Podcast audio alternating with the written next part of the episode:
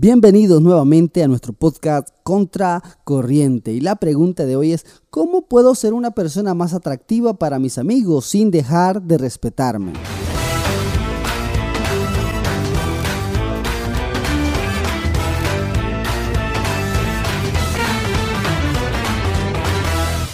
Que nada te digo lo siguiente, si notas que necesitas hacer demasiado esfuerzo para ser más atractivo para tus amigos, entonces creo que hay algo que no funciona bien en esa amistad. Si tienes que cambiar tanto para agradarles y sobre todo si tienes que no respetarte a ti mismo, entonces no son tus amigos.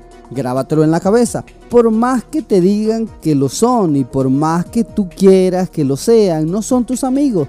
Date media vuelta y búscate otros mejores. Tus verdaderos amigos te aceptarán y valorarán por lo que eres y nunca querrán que dejes de respetarte para agradarles. La Biblia pone un principio claro en referencia a este tema para quienes nos llamamos cristianos. ¿Qué busco con esto? ¿Ganarme la aprobación humana o la de Dios?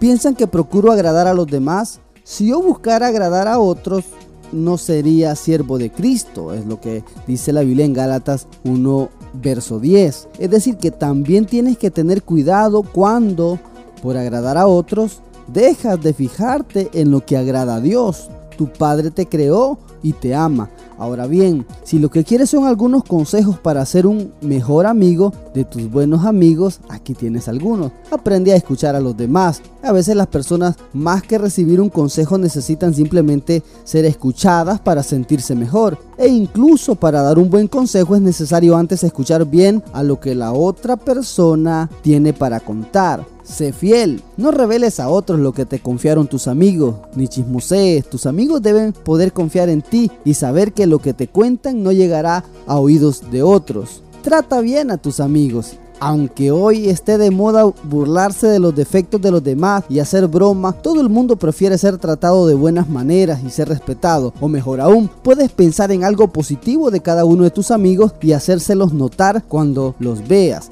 Acompaña a tus amigos en las buenas y en las malas. Es muy fácil ser un buen amigo cuando todo está bien, pero debes estar dispuesto a estar ahí para tus amigos también cuando tengan problemas familiares, cuando estén atravesando una enfermedad o en cualquier otra situación difícil que les toque atravesar. Por último, aunque la lista podría seguir, ora por tus amigos. Esto es algo que puedes hacer en secreto, pero que sin duda es un acto de amor que traerá muchísima bendición a sus vidas.